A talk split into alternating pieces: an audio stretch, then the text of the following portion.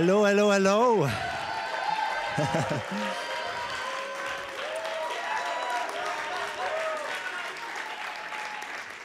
Nice, ich freue mich richtig mal wieder in VS zu predigen. Ich habe gedacht, ich habe gedacht, ich, ich muss mich wahrscheinlich fast noch mal vorstellen, weil ich so lange hier nicht da war. Ähm, bin der Lukas, hallo. Ähm, ich äh, genau bin so in meinem Erstjob Gebetshausleiter, in meinem Zweitjob bin ich Teaching Pastor hier im ICF und tingle immer so von Standort zu Standort und irgendwie war die Planung die letzten Monate komisch und ich war gefühlt schon ewig nicht mehr in VS. Die gute Nachricht ist, die Planung ist so komisch, dass ich in zwei Wochen schon wieder da bin. Ja. ähm, Genau, muss mich mal mit dem Verantwortlichen unterhalten, der die Planung macht. Das ist irgendwie seltsam.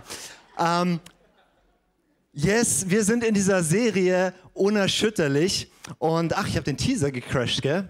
Habe ich den Teaser gecrashed? Voll gut. Lass uns den Teaser anhören. Sorry, ich war, ich war so pumped, ich habe so Bock. Lass uns den Teaser anschauen.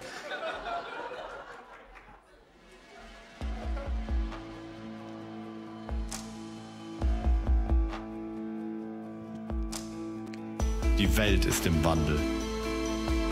Ich spüre es. Es ist überall erkennbar. Krisen, Umbrüche, Veränderungen. Was geschieht in dieser Zeit? Doch vielmehr, was tut Gott in unseren Tagen?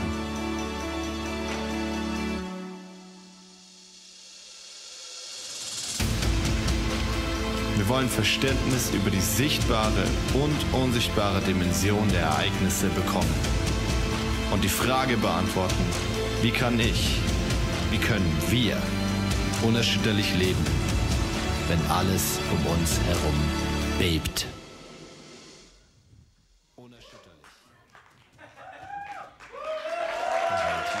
Okay. Ihr seht, ich war schon so lange nicht mehr da, ich weiß schon gar nicht mehr, wie das hier geht.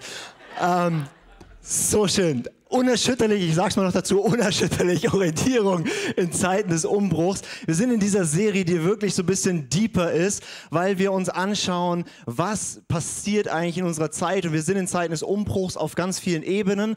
Und wir schauen uns nicht nur an, was passiert irgendwie sichtbar, was jeder irgendwie mitkriegt, sondern was ist da in der geistlichen, der unsichtbaren Welt los. Und wenn du die letzten Wochen hier warst, hast du vielleicht so Stuff gehört, was du noch nie so genau gehört hast und was ein bisschen komisch ist und wo du dich vielleicht fragst, ja, okay, okay, nice to have, jetzt, okay, cool. Ähm, und jeder Prediger hat dann gesagt, der Lukas kommt dann und erklärt's. Hier bin ich und ich sag euch, wann ich's erkläre. Weil heute erkläre ich es nicht. Ähm, aber ich, ich, ich leite hier im ICF die, die SWB Academy und in unserer Academy, ist jemand von der Academy da? Wenige da, ja. Wir haben, wir haben etwa 40 Leute aus unserer Kirche, die jeden Freitag da sind, den ganzen Tag Theologie, Leadership, Zeug, Kingdom Culture von Basti und so weiter trainiert werden, ein Jahr lang, jeden Freitag. Und ähm, Fabio und ich haben äh, gesagt, wir wollen ähm, in der Academy dieses ganze Thema von der unsichtbaren Welt, dieses ganze creepy Zeug mit den Göttersöhnen und diesem ganzen kosmischen, seltsamen Weltbild und, und so weiter, das wollen wir in der Academy richtig deep anschauen. Und wir haben gesagt, wir wollen das, weil es so gut ist und dann auch so praktisch wird, ähm, wollen wir das diesen Freitag dann für die ganze Kirche öffnen. Das heißt, wir werden am, Fabi, wann ist das? 18. 18.11. werden wir einen Academy-Tag hier vor Ort in Villingen haben. Das geht dann los um, um 9.15 Uhr ist Chill-In, dann starten wir mit einer Worship-Zeit und dann haben wir vier Sessions, wo ich dieses ganze unsichtbare Weltbild präge. Das heißt, in der ersten Session werden wir ganz smooth anfangen, so ein bisschen mit Götter, Dämonen, Engel, Gott, Weltbild, Himmel, Erde und so weiter. Was ist eigentlich der Hades und warum hat der Teufel Hörner und so weiter. Ähm, dann schauen wir uns an die drei großen Rebellionen und die ganze Verheißungslinie des Alten Testaments und dann schauen wir uns den Sieg Christi an und dann schauen wir uns an, was heißt es ganz praktisch und wir leben jetzt als siegreiches Gottesvolk. Und ich freue mich dermaßen auf diesen Freitag, da werde ich ausgießen, was ich die letzten zehn Jahre in diesem Thema irgendwie für mich entdeckt habe und ähm, danach werden wir Q&A haben, falls wir nicht alle so am Boden liegen vor Gott, dass wir nicht mehr Fragen stellen. Aber ansonsten haben wir eine QA-Zeit, das heißt, wo man dann nochmal Fragen stellen kann. Das heißt, wenn du dir irgendwie den 18. November freischaufeln kannst, diesen Freitag, dann kannst du dich anmelden über die Homepage. Ja? Ja, ja, kannst du dich anmelden über die Homepage, wunderbar. Ähm, und da dabei sein, kostet ein paar Euro. Ähm, und dann darfst du diesen Tag einfach miterleben mit unseren ganzen Academy-Leuten. Falls es dir nicht möglich ist, weil du sagst, ich krieg da nicht frei oder ich, ich, ich habe irgendwie 20 Kinder und krieg die nicht irgendwie versorgt in der Zeit oder irgendwas, ähm, dann wollen wir es dir trotzdem ermöglichen und werden in der Woche drauf ähm, die Sessions einfach ähm, auf YouTube ganz normal öffentlich hochladen, was wir normalerweise nicht mit Academy-Zeug machen, aber das wollen wir gerne zur Verfügung stellen. Ähm, ich würde dich trotzdem ermutigen, wenn du es irgendwie kannst, sei dem Freitag dabei, weil das ist viel ähm, stärker wirklich vor Ort zu sein und dann hört man es auch wirklich und ist in dieser ganzen Atmosphäre, wo dieses ganze unsichtbare Weltbild geprägt wird. Und ihr werdet sehen, das ist ultra praktisch und lebensverändernd und ich freue mich sehr darauf. Also, die große Ankündigung aller Prediger findet am 18. November statt, am Freitag hier. Da, da, da, da verstehen wir dann diese ganz unsichtbare Welt hoffentlich. Und äh, falls der nicht möglich ist, äh, gibt es danach vier Videos, ähm, wo wir da tiefer reingehen. Ist es gut? Okay, was machen wir dann heute? Wir steigen heute ein mit Hebräer 12 nochmal, einer der Leitverse für diese Serie Hebräer 12. Ich lese mal die Verse 26 bis 29. Da ist es, seine Stimme hat damals die Erde erschüttert. Jetzt aber hat er verheißt, noch einmal werde ich zum Wanken bringen, nicht nur die Erde, sondern auch den Himmel. Dieses noch einmal aber zeigt an, das, was erschüttert wird, weil es geschaffen ist, soll verwandelt werden, damit allein das bleibt, was nicht erschüttert werden kann. Darum wollen wir dankbar sein, weil wir ein unerschütterliches Reich empfangen und wollen Gott so dienen, wie es ihm gefällt, in ehrfürchtiger Scheu, denn unser Gott ist ein verzehrendes Feuer. Ich möchte heute sprechen über das Thema der unerschütterliche Gott oder mein Alternativtitel, warum Gott dich enttäuschen wird. Yay! Der unerschütterliche, also wir sind uns einig, oder? Gott ist unerschütterlich. Ja, er ist derselbe von Ewigkeit zu Ewigkeit. Er ist der Fels der Ewigkeiten. Ja, wir singen das immer wieder. Er, Jesus Christus derselbe gestern, heute in Ewigkeit. Egal was geschieht, er bleibt, er steht, sein Thron ist fest. Wir haben eine einzige Konstante durch, das ist Gott. Und meine These ist, Gott ist unerschütterlich, dein Gottesbild nicht. Unser Gottesbild wird erschüttert, wenn Umstände sich ändern. Immer wieder denken wir, Gott ist so und Gott ist so und dann kommt es ganz anders und wir denken, hä, Gott, wie kann das sein? Und es ist wie nicht vereinbar mit unserem Gottesbild. Und ich will uns einfach mal darauf einstellen, die Zeit, in der wir sind und die Jahre, in die wir gehen, wird so viel Erschütterung, Himmel und Erde, Gott schüttelt Himmel und Erde, die sichtbare und die unsichtbare Dimension, Gott schüttelt durch und es wird erschüttern, wie wir bisher über Gott gedacht haben. Deswegen, was ich heute machen will, ist, ich will dein Gottesbild heute in der Predigt erschüttern, weil es ist sehr viel angenehmer, in der Predigt ein erschüttertes Gottesbild zu haben und zu merken, wow, ich muss vielleicht Gott nochmal anders kennenlernen, nochmal mehr umarmen als im Real Life. Wir nehmen quasi einfach eine Erschütterungswelle ähm, voraus. Ist das okay? Oh, vorhin war Begeisterung im Raum, als ich auf die Bühne bin. Jetzt ist so, was macht der da? Ich wollte mich doch gut fühlen. Ich will euch in eine Geschichte reinnehmen ähm, heute die steht in 2. Mose 32. Wir lesen sie nicht ganz, aber du kannst es äh, äh, nachlesen, Exodus 32. Ähm, das ist die Geschichte, wo das Volk Israel sich ein Gott macht und anbetet. Und ich gebe ein bisschen Hintergrundstory zu dieser Geschichte. Vielleicht kennst du das. Das Volk Israel ist versklavt in Ägypten, ja, 400 Jahre lang. Wenn du manchmal denkst, du wartest lange auf Gott, 400 Jahre lang sind sie in Ägypten, sind dann unter Sklaverei, viele Jahrzehnte, schreien zu Gott und irgendwann hört Gott sie und sagt, jetzt greife ich ein und jetzt schicke ich Mose. Und Mose kommt und er kommt zum Pharao und sagt, lass mein Volk ziehen. Und Pharao sagt nein. Er verhärtet sein Herz und Gott verhärtet sein Herz. Und er sagt immer wieder nein. Er sagt immer wieder nein. Und was, was dann passiert ist, Mose bringt Plagen nach Ägypten. Kennen wir oder so? Kids Church, da lernen die das. Hier in, in, in, einer richtigen Church redet man da nicht mehr drüber. Ja, man sagt, mit den Kindern kann man die Geschichten erzählen, ja, aber, aber irgendwie so reden wir nicht mehr drüber. Doch Gott bringt Plagen. Gott bringt Seuchen, ähm, Frösche. Das ist meine Lieblingsplage, ja, überall Frösche. Voll geil. Ähm, und was Gott dort macht, ist, die sichtbare Dimension ist, Mist, da kommen Plagen und die ganze Wirtschaft bricht ein und ganz viele Probleme kommen nach Ägypten. Die unsichtbare Dimension ist, dass Gott sagt, er wird die Götter Ägyptens richten. Das ist, was Gott sagt. Ich werde kommen und ich werde die Götter Ägyptens richten. Weil das damalige Weltbild, das biblische Weltbild ist, jede Nation hat seinen Gott. Und Israel hat seinen Gott Jahwe. Und Ägypten hat seine Götter. Und weil das Volk Israel versklavt war unter die Ägypter, war die Denke, unsere Götter sind mächtiger als der Gott Israels. Und Gott sagt, da mit diesem Mythos werde ich aufräumen. Und dann bringt er Plagen und jede Plage, die er bringt, trifft gewisse Gottheiten. Ich liebe es auch, meine, meine Lieblingsplage ist eigentlich, wo Gott sagt, ich werde das Licht ausknipsen. Es ist einfach drei Tage Dunkelheit, außer da, wo mein Volk wohnt. Weil eine, einer der Hauptgötter Ägyptens ist der Sonnengott. Und der Pharao war der Sonnenkönig, der Sonnen, also die Inkarnation des Sonnengottes. Und Gott sagt, ich werde zeigen, wer hier der Mächtige ist. Ich mache drei Tage dunkel im Land, dass du siehst, du hast überhaupt keine Macht. Und er demütigt die Götter Ägyptens. Der eine oder andere überlegt sich, ich glaube, ich muss am 18. November dahin kommen. Das ist, was Gott tut. Und dann die letzte Plage ist die heftigste Plage. Da sagt Gott folgendes, ich werde durch Ägypten durchgehen. Ich höchstpersönlich, der Engel des Herrn, sozusagen Jesus im Alten Testament, geht durch Ägypten hindurch. Und er sagt, ich, ich schlachte ab die Erstgeburt der Ägypter. Und dann kommt dieser Phrase, und daran vollziehe ich das Gericht an den Göttern Ägyptens. Dann kapituliert der Pharao und sagt, jetzt kann ich nicht mehr.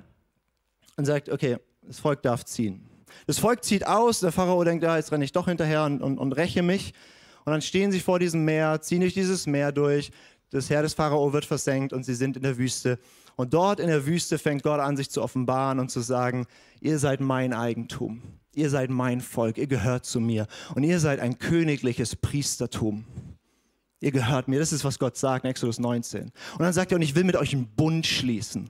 Und der Bund bedeutet, wir gehören zueinander. Ich bin wie euer Eheherr, euer Bräutigam und ihr seid wie meine Braut und wir gehen in diesen Liebesbund. Ihr seid mein Volk und ich, ich, ich, ich bin euer Gott und, und, und wir lernen miteinander zu leben und ich werde euch ein verheißenes, wunderbares Land geben und dort wird alle Völker werden erkennen, dass ihr mein Volk seid und alle Völker werden neidisch werden auf euch, weil ihr so einen tollen Gott habt. Das ist die Geschichte dort. Und Mose geht dann auf diesen Berg, weil das Volk sagt, wow, irgendwie dieser Gott, vor dem haben wir wirklich Angst. Und Gott offenbart sich dann und kommt mit so einer Wolke und mit Blitzen und mit Erschütterungen und Erdbeben und was auch immer auf diesen Berg und die sagen, weißt was, Mose, geh du mal da mal hoch, ja? Wir, wir bleiben einfach unten und geh du da hoch. Und Mose geht dann hoch, er geht so in diese Wolke rein, da blitzt, es sieht aus wie Feuer und er taucht nicht mehr auf. Naja, sie haben den Gott kennengelernt als jemand, der dauernd irgendwelche Plagen bringt und Menschen umbringt. Deswegen haben sie gedacht, hm, wer weiß, ob Mose zurückkommt. Was machen wir? Und was sie machen in, in 2. Mose 32 ist, sie sammeln Gold und schaffen sich ein Götterbild. Das wird dann in der Bibel verächtlich das Kalb genannt. Es war, war, natürlich kein Kalb, sondern die haben Rind gemacht, aber die, die, die biblischen Schreiber lieben es dann so, darüber Witze zu machen und sagen, es war so ein Kalb.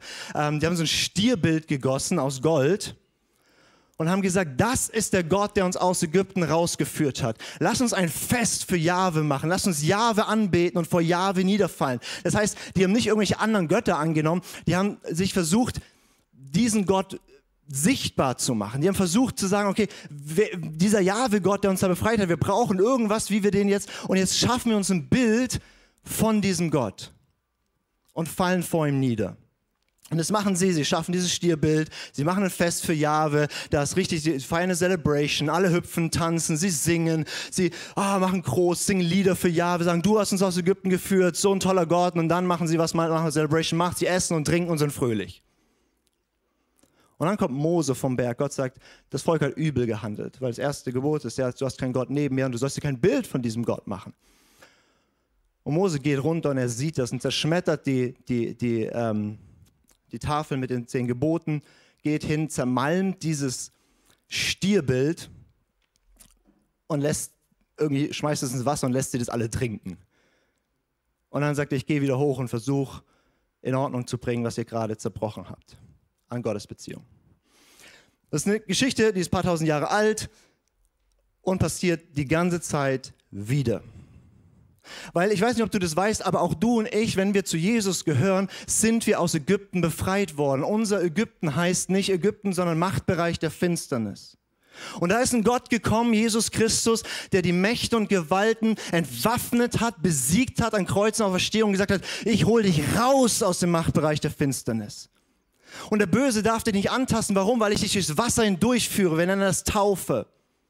Und dann hat er gesagt, du bist mein Eigentum, mein königliches Priestertum und ich schließe mit dir einen Bund. Du gehörst mir und ich erkläre dir jetzt, wie du jetzt lebst, nachdem ich dich gerettet habe.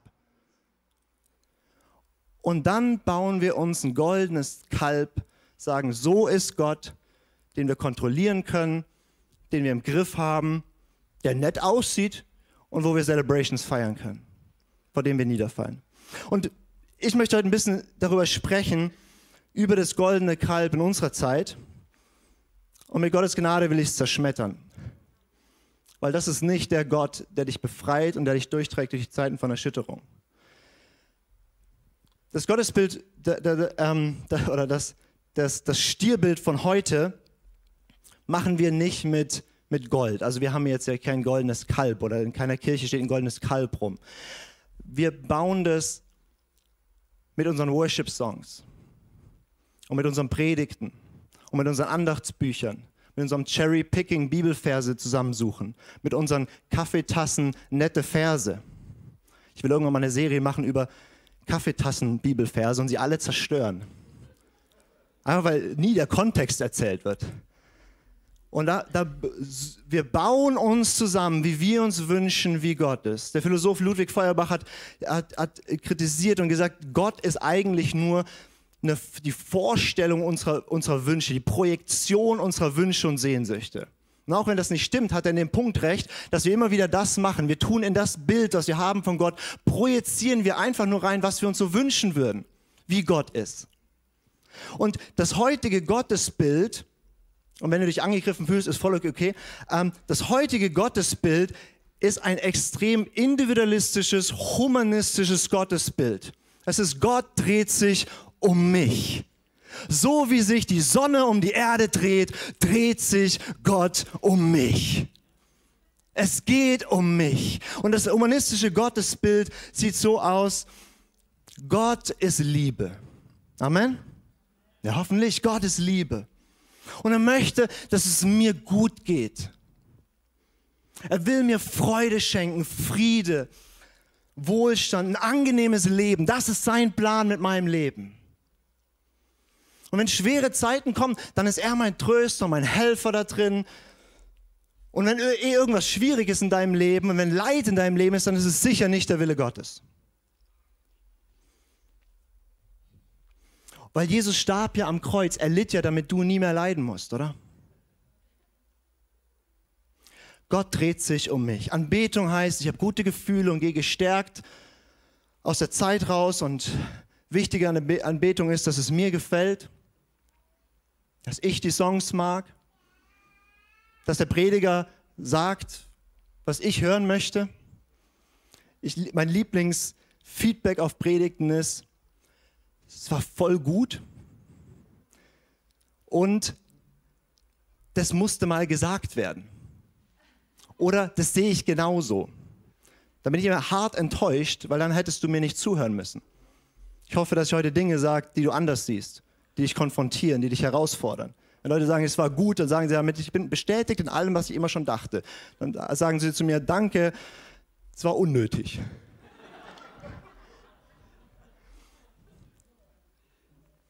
Und der Heilige Geist, er ist mein Life-Coach, der mein Leben optimiert, äh, mich in Heiligung voranbringt. Der Heilige Geist ist mein Life-Coach, der mir hilft, mich selbst zu verwirklichen. Aber das sagen wir auch nicht. Wir sagen, um mein Potenzial zu entfalten. Der Heilige Geist ist mein Life-Coach, der mir hilft, endlich Karriere zu machen. Aber das sagen wir auch nicht. Wir sagen, meine Berufung zu finden. Meine Gaben zu entdecken. Aber es geht die ganze Zeit darum, dass ich das Zentrum bin und einen Gott habe, der degradiert ist zu meinem Dienstleister, der mir hilft, den ich brauche, der mein Leben gut macht. Und sein großes Ziel ist mein Glück. Und das ist ein Kalb, was geschlachtet werden muss.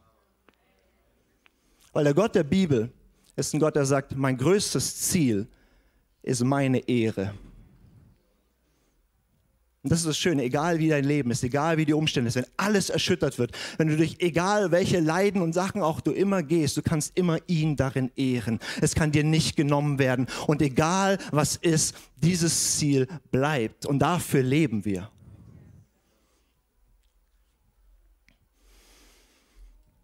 Das Problem an diesem Gottesbild ist nicht, dass da alles falsch ist. Das Problem ist, dass nur die Hälfte der Wahrheit gesagt wird. Die Bibel sagt, die Summe des Wortes ist Wahrheit. Die Summe, nicht einzelne Verse, einzelne Cherry-Picking irgendwie, nein, alles. Und das ist die Wahrheit. Im Hebräischen ist der Wahrheitsbegriff, ich sage immer, ist wie eine Ellipse. Eine Ellipse ist so ein verkorkster Kreis, der zwei Brennpunkte hat und die stehen in der Spannung. Und nur wenn du beides siehst und die Spannung aushältst, bist du in der Wahrheit. Beispiel, Jesus ist wahrer Mensch und wahrer Gott. Löse eins davon auf und du bist, du bist Heretiker. Dann, dann ist es falsch. Und deswegen, wenn ich nur eine Seite betone, und nur die betone, nur die glaube, nur die denke, dann ist es nicht nur die Hälfte der Wahrheit, dann ist es keine Wahrheit. Und Gott wird dieses Gottesbild erschüttern. Ich kann dir sagen, wir werden nicht durch die nächste Zeit kommen, die nächsten zwei, drei, vier, fünf, sechs, sieben, zehn Jahre, mit einem Gottesbild, was sich darum dreht, dass es mir gut geht. Er wird dich permanent enttäuschen, wenn du denkst, das ist, wie Gott ist. Ich höre so oft diesen Satz, Gott wird dich niemals enttäuschen. Ich denke jedes Mal, doch. Ich meine, schau dir die Jünger an, die waren permanent von Jesus enttäuscht. Er hat dauernd alles anders gemacht, wie sie gedacht haben. Warum? Weil Enttäuschung bedeutet, du täuschst dich. Du hast eine Täuschung darüber, wie Gott ist. Johannes der Täufer sitzt im Gefängnis. Nachdem er den Weg bereitet hat für Jesus, seinem Cousin, und er hat den Weg bereitet für ihn, hat alles gegeben dafür, und dann sitzt er im Gefängnis und Jesus beginnt seinen Dienst mit der Predigt, ich bin gekommen, um Gefangene in Freiheit zu führen. Und er denkt, ja super, mein Cousin holt mich hier raus. Und er sitzt in diesem Gefängnis. Und er sagt, hey, ähm, Jesus, wie sieht's aus? Er schickt seine Jünger hin und sagt, sag mal, bist du der Messias? Sag mal, holst du mich hier raus? Und Jesus sagt, weißt du, was ich tue? Ich heil gerade Kranke, ich treibe gerade Dämonen aus. Und dich lasse ich da drin. Glückselig, wer keinen Anstoß an mir nimmt. Du wirst extrem oft erleben, dass du denkst, Gott müsste doch. Und er tut's nicht. Aber du kannst Gott ja auch im Gefängnis verherrlichen, ist ja kein Problem. Und wenn dann jemand kommt und dich köpfen will und dich köpft, dann hast du ihn krass verherrlicht. Ja, aber äh, das ist ja gar nicht schön. Nee. Aber es macht ihm Ehre, darum geht's.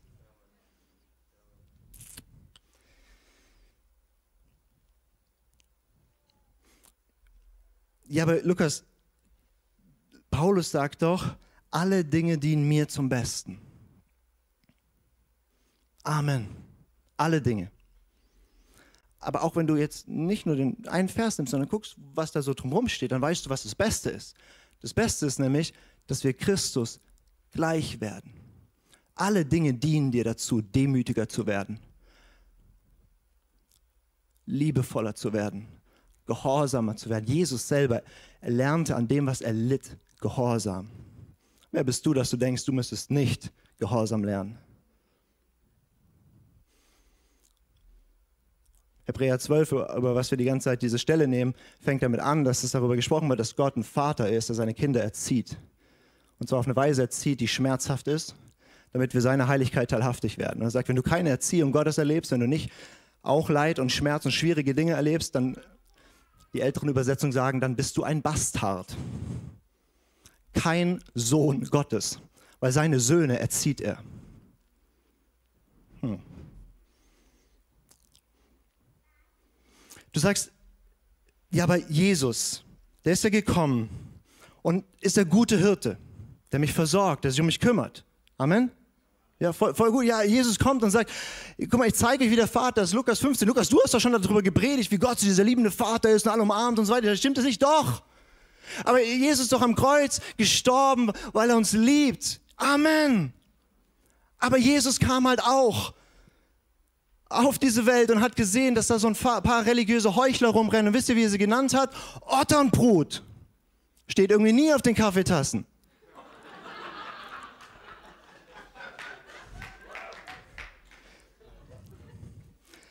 Jesus, seine Mitarbeiterführung sah so aus, dass er ab und zu gesagt hat, geh hinter mich, Satan. Jesus ist der Jesus, der kommt in sein Tempel, in sein Haus und schaut sich das an und sagt, es gefällt mir gar nicht und er wird zornig. Und dann kultiviert er seinen Zorn, indem er sich eine Peitsche knüpft. Und dann rennt er mit der Peitsche durch den Tempel und schlägt die Leute raus, schmeißt die Tische aus und sagt, mein Haus ist das Haus meines Vaters, ein Haus des Gebets für alle Nationen. Ihr habt eine Räuberhöhle, ein Konsumhaus draus gemacht, wo Leute nur da sind, um zu konsumieren. und nicht ihn anzubeten. Und dieser Jesus ist auch heute noch in seiner Kirche unterwegs und ich weiß nicht, ob wir ihn wirklich jedes Mal einladen sollten. Er benimmt sich nämlich nicht. Jesus ist auch der Jesus, der nicht nur sagt Friede, Freude, Eierkuchen, sondern der kommt und sagt, wehe dir Bethsaida, wehe dir Chorasin, er verflucht Städte. Passt auch gar nicht in unser Bild von ihm. Jesus ist so anstößig. Jesus ist derjenige, der dauernd seinen Jüngern sagt, fürchtet Gott, sonst kommt ja ein Ort, der heißt Gehenna, die Hölle, und dort werdet ihr ewig leiden. Du wüsstest fast nichts über die Hölle. Wenn du wegstreichst, was Jesus darüber gesagt hat, weißt du fast nichts. Mit anderen Worten, fast alles, was wir über die Hölle wissen, wissen wir direkt von Jesus. Das heißt, Jesus war der Haupthöllenprediger.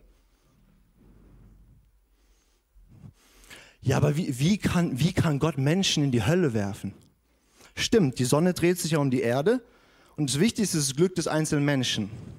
Nein, ihr Lieben, wir haben alle die Hölle verdient, weil wir alle ermangeln der Herrlichkeit Gottes. Wir alle haben ihn verunehrt und das höchste Ziel in diesem Universum ist, dass er geehrt wird. Und du und ich, wir haben es verschissen und wir hätten verdient, für alle Ewigkeit in dieser Hölle zu sein. Und es ist absolute Gnade, dass er sagt, nein, und ich nehme diesen Platz ein und hole euch raus. Der Skandal ist nicht, dass Menschen in der Hölle landen. Der Skandal ist, dass wir nicht alle da landen. Ich habe euch lieb. Wir haben dieses Bild davon, dass Jesus nachfolgen ist einfach nur schön und nett. Das ist wie, wie, wie Petrus. Jesus sagt, ich gehe ans Kreuz und sterbe. Und Petrus sagt, soll dir keinesfalls widerfahren. Jesus sagt, geh hinter mich, Satan, du denkst, wie diese Welt denkt, nicht wie ich denke. Und dann sagt er, weißt du was, Petrus? Die gute Nachricht ist nicht nur, ich gehe ans Kreuz. Wenn du mir nachfolgen willst, nimm dein Kreuz. Ich dachte, Jesus starb, damit ich nie mehr leiden muss. Nein, nein, Jesus starb, um ein Vorbild zu geben. Ich meine, er hat noch Erlösung geschaffen im Kreuz und so weiter, aber wenn du ihm nachfolgen willst, dann stirb. Nachfolger heißt, du nimmst dein Kreuz. Und dann sagst du, ja, das ist jetzt aber hart, das will ich nicht. Dann sagt Jesus, okay, ist okay. Weil wenn du nicht bereit bist, mich mehr zu lieben als alles andere, als deine Familie, als dein Ruf, als deine Arbeit, als alles andere, was du hast, mehr als dein eigenes Leben, dann bist du auch nicht würdig, mein Jünger zu sein. Jesus bettelt nicht um Nachfolger. Das, ist, das, ist, das sind Verse, die sind krass. Weil, aber er wirbt doch mich. Ja, ja, ja, ja, alles gut. Aber Jesus hat nie, nie den Standard runtergesetzt. Er hat gesagt, es gibt eine Möglichkeit, mir nachzufolgen. Nimm dein Kreuz, verleugne dich selbst, folge mir nach. Wenn du solche Bibelverse liest oder hörst, dann ist meine Frage an dich, darf, darf das dein Gottesbild prägen oder zensiert dein Gottesbild die Bibel? Das, was permanent geschieht. Wir haben uns ein goldenes Kalb geschaffen. Und so ist ja, und wir beten ja, den feiern wir. Und dann schauen wir in den Gott der Bibel rein. Da sind so viele Stellen. Und wir sagen ja dann nicht, äh, das glaube ich nicht oder streiche ich raus. Wir sind ja bibelfest. Wir sagen einfach nur, das verstehe ich nicht. Es steht ja da. Ja, das, das passt nicht so ganz mit meinem Gottesbild. Dann ist das Problem dein Gottesbild, nicht die Bibel. Darf die Bibel dein Gottesbild prägen oder zensiert dein Gottesbild die Bibel?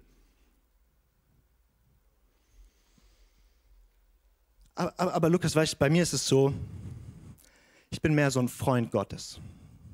Wir sind Freunde, weißt du, mit Freunden ist man eng und es ist, ist cool und es ist ein neuer Bund und ich bin ja vertraut mit ihm und es ist so eine Freundschaft mit ihm. Ja? Bist, bist du ein Freund Gottes? Jesus hat ganz wenig, also Gott hat ganz wenige Freunde. Wenn du in der Bibel guckst, du findest kaum Freunde Gottes. Die sind ganz rar. Einer davon einer seiner besten Freunde, Johannes, der Jünger, den Jesus liebte, der an der Brust Jesu ruhte,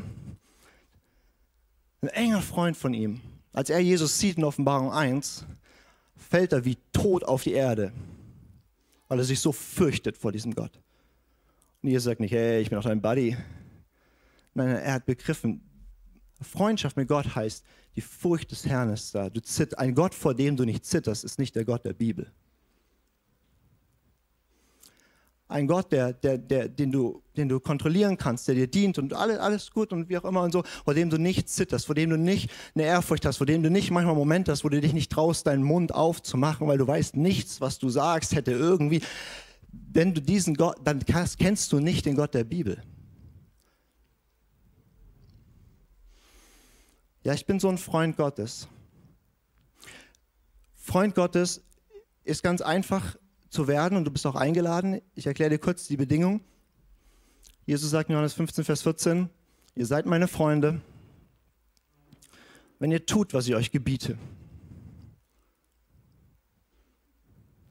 Absoluter, konsequenter, kompletter Gehorsam.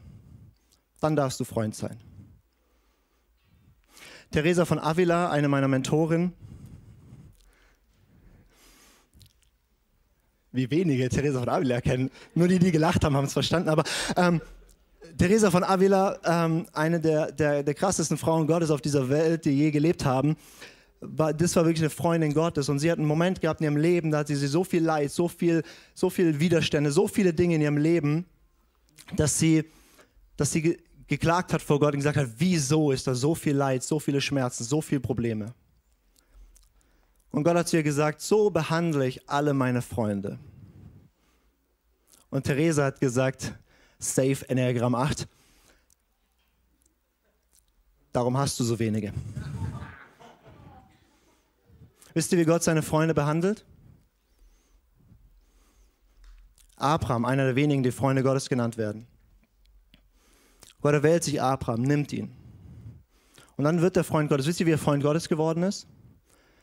Gott sagt, ich schenke dir einen Sohn und durch den wird die ganze Heilslinie und die ganze Verheißung, der ganze Segen auf alle Völker kommen und so weiter. Und dann hat er endlich diesen Sohn nach vielen Jahren, nach Jahrzehnten des Wartens und, und, und, und, und Versuchens und wie auch immer. Und dann hat er diesen Sohn und dann sagt Gott zu ihm so folgendes, nimm jetzt diesen Sohn, deinen einzig geliebten Sohn, auf dem alle Verheißungen liegen, die ich dir je gegeben habe, nimm den, bring ihn zu diesem Berg, bau einen Altar, schlachte ihn.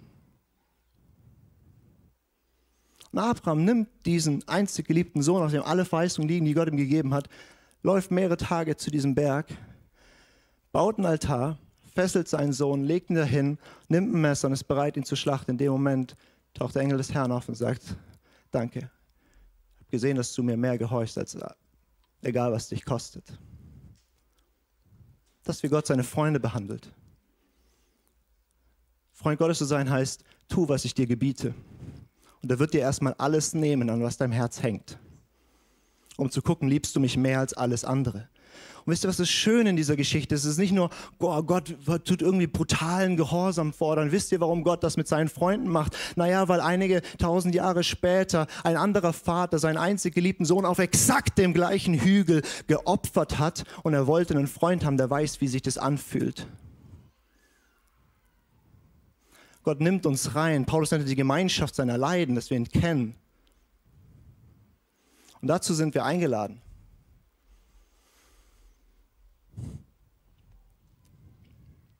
Wir reden über Orientierung in Zeiten der Erschütterung. Und Im Prinzip könnte man diese, diese Serie ganz kurz machen. Also du kannst einfach die Bergpredigt bis zum Ende leben, Matthäus, äh, lesen, äh, bis am Ende Matthäus 7 steht, wenn du dein Haus auf dem Felsen baust, kommen Stürme und es bleibt stehen. Wenn du es auf dem Sand baust, ist es weggeweht. Und was ist auf dem Fels bauen, ist einfach tu, was Gott sagt. Wir brauchen überhaupt keine Angst haben vor allen Erschütterungen, die kommen, wenn wir im Gehorsam gegenüber Gott sind. Freunde Gottes haben keine Angst. Und nicht, weil sie sagen, alles wird gut.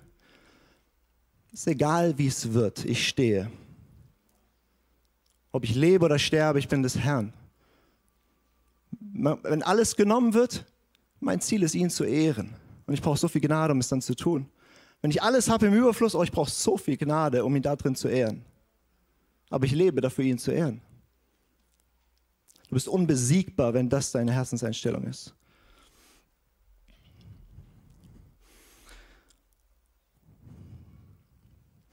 Der Unterschied zwischen Mose und dem Volk war, dass Mose wird Freund Gottes genannt. Ein Mann, mit dem Gott von Angesicht zu Angesicht gesprochen hat, wie ein, wie, er mit, wie ein Mann mit einem anderen Mann spricht. Also Gott hat einfach tiefe Intimität mit ihm gehabt. Und das Volk war weit weg und hat einfach nur ein goldenes Kalb gehabt. Weil Moses in diese Wolke reingegangen. Das Volk ist unten geblieben. Und wenn wir Hebräer 12 anschauen, ich habe das nicht auf Folie heute, Aber Hebräer 12, die Stelle, wo wir das mit der Erschütterung gelesen haben, weiter vorne heißt es, denn ihr seid, Vers 18, denn ihr seid nicht gekommen zu etwas, das betastet werden konnte, zu einem angezündeten Feuer und dem Dunkel und der Finsternis und dem Sturm und zu dem Schall der Posaune und der Stimme der Worte, deren Hörer baten, dass das Wort nicht mehr an sie gerichtet werde. Es erzählt genau die Stelle, was bei Mose war. Mose, dieser Berg, Dunkel, Blitze, Donner, Feuer und das Volk sagt, Mose, geh du hin, wir wollen nicht. Während Mose oben ist, bauen die einen Kalb. Das ist exakt diese Stelle. Denn sie konnten nicht ertragen, was angeordnet wurde, und wenn ein Tier den Berg berührt, soll es gesteinigt werden. Und so furchtbar war die Erscheinung, dass Mose sagte, ich bin voll Furcht und Zittern. Also Mose ist da nicht hochgelaufen, ja, ich gehe mal zu meinem Freund, sondern Mose ist da hochgelaufen in Angst, in Furcht, in Zittern. Und das Volk hatte so viel Angst, dass sie gesagt haben, wir, wir opfern einen. Probierst du, Mose. Dahin sind wir nicht gekommen, sondern ihr seid gekommen zum Berg Zion zur Stadt des lebendigen Gottes, dem himmlischen Jerusalem, und zu Myriaden von Engeln einer Festversammlung und zu der Gemeinde der Erstgeborenen, die in den Himmel angeschrieben sind, und zu Gott, dem Richter aller, und zu den Geistern der vollendeten Gerechten. Wir gehen jetzt nicht in die Tiefe rein, aber du und ich, wir sind gekommen als Himmelsbürger, haben wir Zutritt in den himmlischen Raum, in, in, in das neue Jerusalem und so weiter. Dahin sind wir gekommen. Wir gehen da jetzt heute nicht rein. Und zu Jesus, dem Mittler eines neuen Bundes der neue Bund ist deswegen besser als der alte, weil er einfach ein paar Upgrades drin hat. Sehr ähnlich wie der alte, aber hat ein paar Upgrades. Und eines der Upgrades ist, dass alle Gott kennen werden, vom kleinsten bis zum größten. Und alle berufen sind, wie Mose in diese Wolke zu gehen. Alle berufen sind, wie Mose, Gott von Angesicht zu Angesicht zu kennen. Alle berufen sind, Freunde Gottes zu sein. Und nicht nur ein paar wenige. Und das heißt, die Einladung steht für uns zu sagen, du wurdest befreit aus Ägypten, aus dem Machtbereich der Finsternis. Du bist durch die Taufe durchgeführt, abgeschnitten von aller, aller Macht. Der Böse darf dich nicht antasten. Falls du nicht getauft bist, wir haben bald Taufe, wäre sehr wichtig. Gott hat einen Bund mit dir geschlossen und sagt, du bist mein Eigentum, du gehörst mir, König und Priester. Und jetzt darfst du lernen zu leben in dieser Gemeinschaft mit diesem Gott, vor dem du zitterst, den du liebst und wo du Freundschaft wächst, indem du gehorchst und gehorchst und gehorchst. Und merkst, darin ist Leben. Da drin ist wahre Freude. Aber sie geht meistens durch ein Sterben durch. Geht meistens durch ein Gethsemane. Dass du da bist und sagst, Gott, wenn es irgendwie geht, lass mir das. Aber nicht mein Wille geschehe, sondern der deine. Du musst immer wieder durch diese Nadelöhr-Momente durch, wo du merkst, jetzt geht es darum, wer ist der Herr in meinem Leben? Wofür lebe ich? Und ich habe vor ein paar Jahren ich was gemacht und es war nicht was leichtfertiges, aber ich habe ein Blatt Papier genommen, ein weißes Blatt Papier und habe unterschrieben. Und habe gesagt, du darfst draufschreiben, Gott, was immer du willst. Ich bin dein. Du darfst mich verfügen. Wo ich wohne, du darfst sagen. Ob ich heirate oder Single sein soll, um dir mehr dienen zu können, du darfst es sagen. Ob ich, ob ich das, den Job machen soll, du darfst es sagen. Du darfst mir geben, was immer du mir geben willst, du darfst mir nehmen, was immer du mir nehmen willst. Ich bin dein, ich gehöre dir. Und ich, ich, ich, ich will nichts mehr, als dich zu kennen. Das ist, was Paulus sagt. Er sagt, alles ist Dreck für mich geworden, verglichen mit der Schönheit, ihn zu kennen. Und deswegen will ich ihm gleich werden und die Kraft der Auferstehung erleben. Amen. Und die Gemeinschaft seiner Leiden. Amen. Damit ich ihm ähnlich werde und ihn kenne, wie er ist und dafür zu leben. Wir gehen durch Zeiten von Erschütterung und sie werden leicht für dich und freudig für dich, wenn du an nichts hängst, was erschüttert wird. Weil Gott wird alles erschüttern, was erschüttert werden kann. Das heißt, wenn du einfach nur an dem hängst, was unerschütterlich ist, wird es schön. Und brutal schwierig und ungemütlich und herausfordernd und so weiter. Aber du erfährst einen Trost, du erfährst eine Nähe, du erfährst eine Sicherheit und du bist nicht die ganze Zeit damit beschäftigt, was das Ich und mein Wohl und irgendwie und ich gucke auf mich. Nein, ich in jeder Situation, wie kann ich Gott da drin ehren? Und mir wird alles genommen, Gott, wie kann ich dich ehren? Mir wird alles gegeben, Gott, wie kann ich dich ehren? Ich hatte eine bisschen schönere Predigt vorbereitet, aber ich habe heute Morgen nochmal die Hälfte rausgestrichen, Ähm, einfach nur um diesen einen Punkt zu setzen. Wir müssen umkehren von einem Gott in unserem Bild hin zu dem Gott der Bibel, den wir auch nicht schaffen, irgendwie auf diese Seiten einzugrenzen, aus denen wir uns ein Ding machen. Ich bin immer wieder vor Gott. Ich hatte jetzt am, wir hatten jetzt im, im Gebetshaus so eine 24-Stunden-Gebetszeit und so. Und ich, in, der, in der ersten Stunde saß ich da, äh, zwei am Worship geleitet, ich saß da einfach im Raum. Und, und, und, und Gottes Gegenwart war so da, dass ich mir eine Dreiviertelstunde lang nicht getraut habe, was zu sagen. Weil es war Gott war da. Ich meine, wer bin ich, dass ich ein Wort, also es, ist so, es war so hohl, es war so, so dumm, was zu sagen. Ich meine, ich, äh, am liebsten wäre ich für alle Ewigkeit einfach nur da gewesen und hätte nichts gesagt, einfach nur um da Platz sein zu können. Und er darf Gott sein und ich bin einfach sein Eigentum. Und das hat man nicht 24 Stunden am Tag, immer lebt man unter dieser Realität, aber wir müssen es ab und zu in der Intensität schmecken, dass wir merken, wow, da ist ein Gott, der ist sehr viel größer.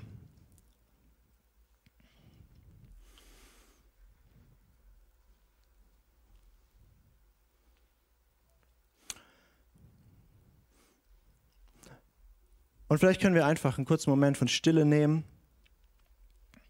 Und ich frage dich, ob du ein Freund Gottes sein willst. Und viele von euch sind es vielleicht auch schon. Ihr wart schon an diesem Punkt. Manche von euch haben Ja gesagt und stehen gerade vor so einem neuen Gethsemane-Ding. Und andere haben noch nie erlebt, dass du deinen einzig geliebten Sohn auf einem, auf einem Berg opfern musstest. Es gibt nichts Schöneres, als diesen Gott zu kennen und Freund mit ihm zu sein. Aber es ist teuer.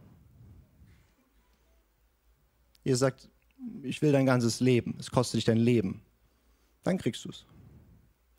Deswegen kurzen Moment, vielleicht kann, ja, vielleicht kann die Band auch schon hochkommen. Und schließ mal einfach mal deine Augen, einfach, dass du den Fokus auf diesen Gott richten kannst. Und vielleicht stell dir mal den Offenbarung 1 Gott vor diesen Jesus, der da steht mit einem weißen Gewand, mit Augen wie Feuer, mit, mit seinen Füßen wie brennendes Erz heißt es, der Richter. Aus seinem Mund kommt ein scharfes Schwert raus. Und der steht vor dir. Und sein guter Freund Johannes ist tot niedergefallen vor ihm.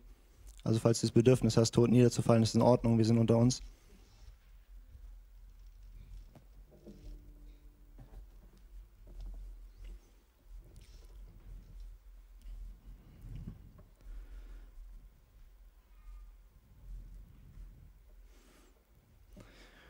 Und wenn du sagst, du möchtest Freund Gottes sein, dann frag ihn mal, was dein Preis gerade ist.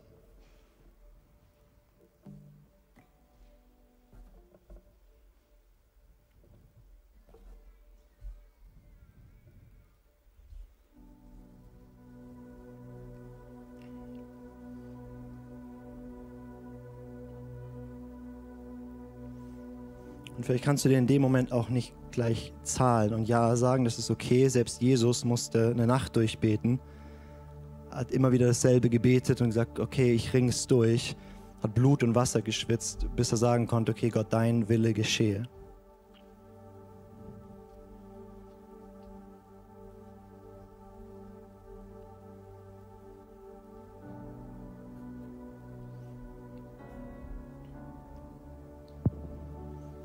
Aber verstehst du, Freund Gottes zu sein heißt, du gibst einfach dein Recht auf. Du hast nur noch ein einziges Recht und das ist ihm zu gehorchen.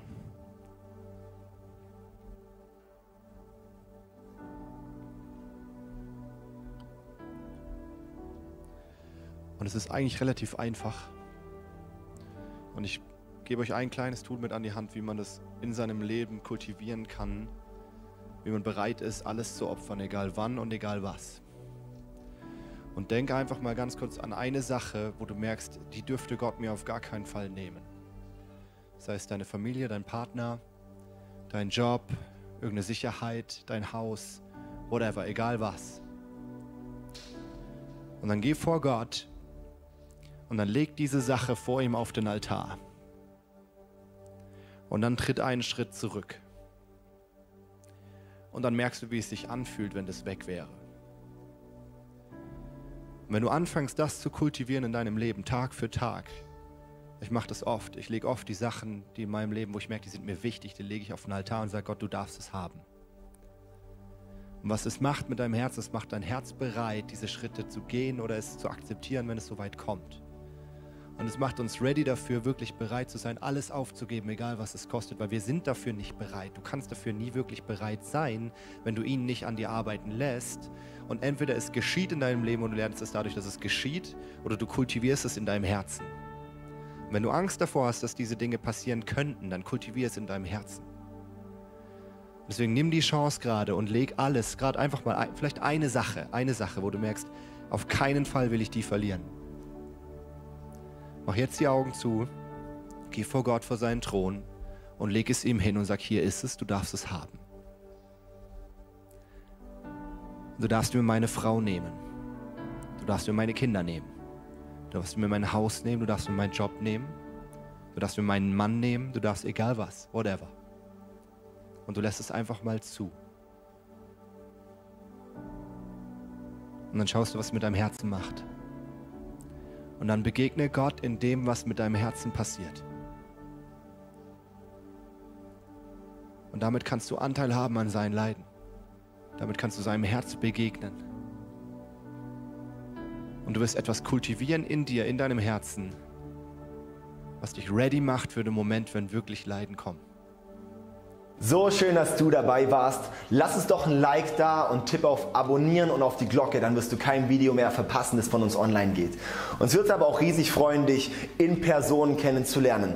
Komm noch mal sonntags vorbei in einer von unseren Locations und dann wird es uns riesig freuen, dich dort kennenzulernen.